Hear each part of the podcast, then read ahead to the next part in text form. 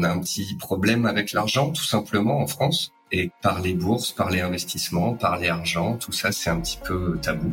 Malheureusement, tout le secteur public est en train de partir un petit peu à volo et de se décrépir euh, avec le temps. Et on constate aussi que la retraite va être une grosse problématique. J'ai appris avec le temps que les traders particuliers perdent et c'est pour ça que j'ai arrêté de bosser pour des courtiers dans le marché d'échange ou les produits CFD. Et oui, ces dernières années, j'ai de plus en plus prôné le moyen, le long terme, le très long terme plutôt que le trading il y a une poignée de gérants français qui sont qualitatifs et qui font mieux que les indices boursiers. Pour moi, faut avoir euh, de tout. Avoir des diversifications vraiment ultra larges pour me sentir à l'aise. Le meilleur moment pour investir, c'était hier. Le second meilleur, c'est aujourd'hui. Je suis Charles Elias Farah, conseiller en investissement financier et fondateur du Grand Bain, le média de celles et ceux qui veulent prendre une longueur d'avance dans la gestion de leur argent et le développement de leur patrimoine. Chaque semaine, on décrypte l'univers des finances personnelles et de l'investissement aux côtés des meilleurs experts. On parle des sujets qui fâchent, sans tabou ni langue de bois, pour te transmettre les meilleurs enseignements. À la fin de chaque épisode, tu repars avec un plan d'action à mettre en place le jour même à la lumière de l'actualité avec un seul but, de constituer le patrimoine de tes rêves et atteindre la liberté financière. Alors prépare de quoi noter, enfile ton maillot et surtout, attention à la vague.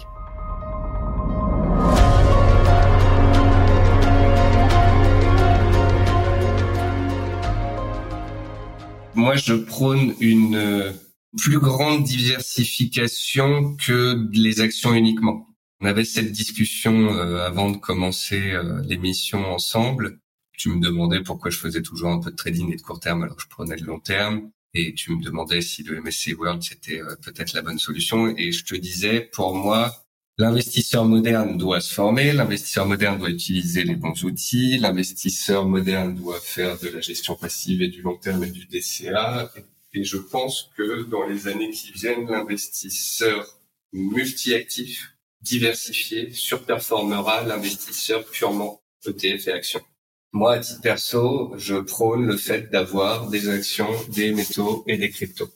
Les métaux profitent parfois pendant les crises. Les métaux profitent du flux très long terme de la transition énergétique. Les cryptos profitent dès qu'il y a euh, des baisses de taux, des baisses du dollar, euh, des craintes sur le système bancaire euh, ou de l'appétit pour le risque. on ne sait pas encore trop si c'est des, des valeurs refuges ou des valeurs des actifs risqués. Pour l'instant, à mon sens, ça a des actifs risqués. Mais pour moi, faut avoir euh, de tout.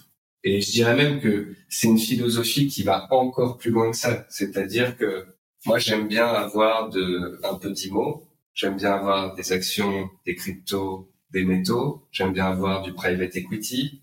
Je fais pas de crowdfunding parce que j'ai pas le temps, mais sinon, j'en ferai un peu. J'aime bien avoir du vin. J'aime bien avoir de l'art et tu vois, et d'avoir des diversifications vraiment ultra larges pour me sentir à l'aise. Ouais, t'es vraiment multi-actif, quoi. Il y a une crise, les actions baissent, mais l'or s'envole, ou euh, début 2022, je te donne un exemple tout bête, les actions étaient sur des records historiques, j'avais clairement pas envie d'enforcer mes positions sur actions, j'ai mis 10% de l'ensemble de mes actifs sur l'or. 10% Ouais. Ah, c'est quand même pas mal, hein. Donc, euh, j'ai pas loin de 50 000 euros d'or. Voilà, comme ça, tu sais que je suis pas millionnaire. Mais euh, ouais, ouais, pour moi, euh, et pour moi, à terme, euh, je pourrais même avoir 15 à 20% sur les métaux. Parce que les métaux, c'est la possibilité de faire du papier, mais aussi du physique. Et que le physique, c'est bien parce que tu peux le transmettre aux générations suivantes. Le physique, c'est bien en cas de bank run, c'est bien en cas de crise ça me permet de dormir tranquille en me disant que j'ai quelque chose à échanger si demain il n'y a pas de cotation boursière ou qu'il n'y a pas d'argent qui sort des guichets bancaires. C'est cette ultra diversification qui me met bien. Demain, il y a une crise sociétale, tout est bloqué, il y a un Covid 2.0, on est enfermé chez nous. Bah moi, t'inquiète, j'ai 250 bouteilles de pinard. Alors, je sais pas si c'est pour le côté financier ou pour tenir le coup, mais t'es là-dessus, t'es, t'es sécurisé là. Je ne revendrai jamais une bouteille de vin. Après, ça, c'est une question euh, personnel, de principe. de principe aussi. Je ne revendrai jamais une bouteille de vin, donc on peut pas vraiment appeler ça une diversification et un investissement. Quoique, hein, le fait d'acheter des vins à 20, 30 euros aujourd'hui qui en vaudront 200 dans 10, 20 ans fait que j'aurais pas... Ça fait partie de ton patrimoine. Hein Alors, je vais pas les revendre et donc gagner cet argent, mais je vais l'économiser n'ayant pas à le dépenser. Je pourrais boire un côte rôti euh, de 2008 en 2038, quand à 30 ans, qui vaudra 500 euros la quille, alors que moi, je l'aurais payé 30. Ouais, tout à fait. Mm.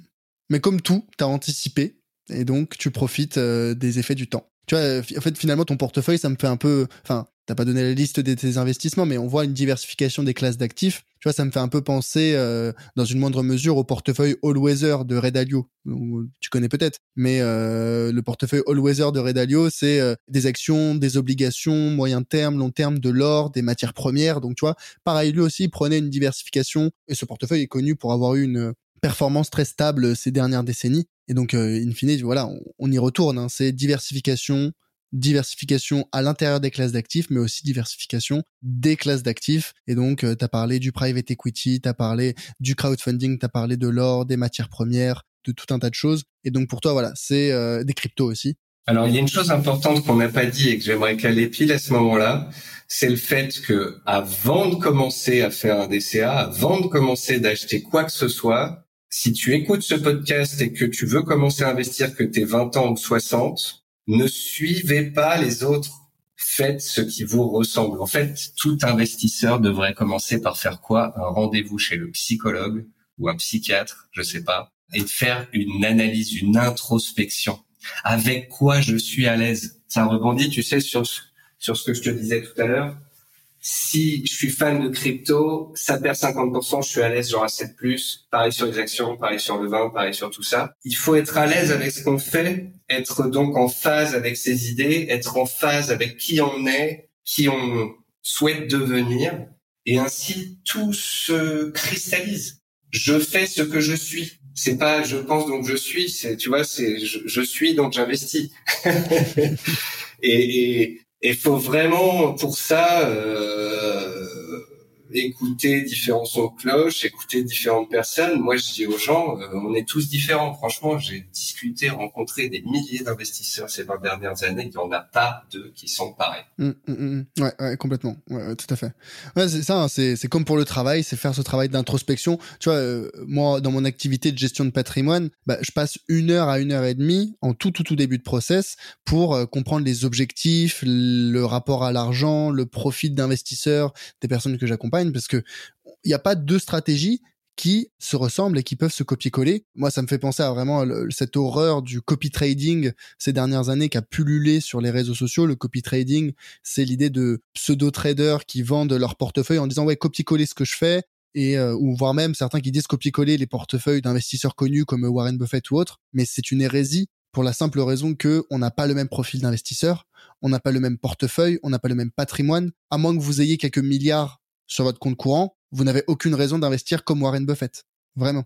Parce que vous n'avez pas les mêmes objectifs, tout simplement, quoi. Donc, je suis complètement d'accord avec toi. Savoir ce qui nous convient, ce qui nous correspond, définir son profil d'investisseur et ensuite euh, investir en adéquation euh, avec ses valeurs. Exactement. Nicolas, ça fait déjà un petit moment qu'on discute. C'était passionnant. Je pense que voilà, tout ce dont on a parlé depuis le début sur euh, l'éducation financière, la nécessité et euh, presque l'obligation aujourd'hui pour euh, le plus grand nombre, les jeunes générations et les même un peu moins jeunes générations, de se former, de prendre en main leurs finances. C'est possible. Aujourd'hui, il y a plein de ressources qui sont disponibles sur Internet avec que ce soit tes lives, mon podcast, ma newsletter, enfin ta newsletter.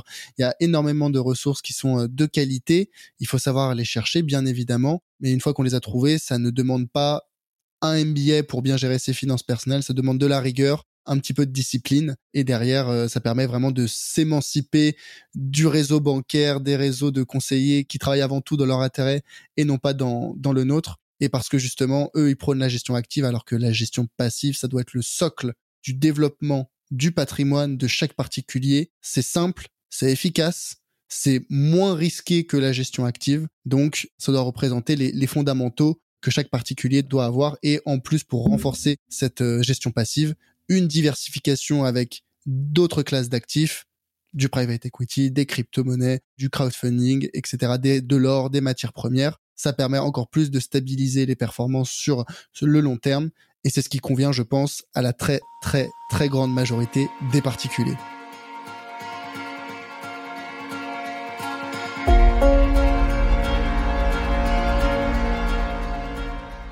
Hello, c'est Charlie.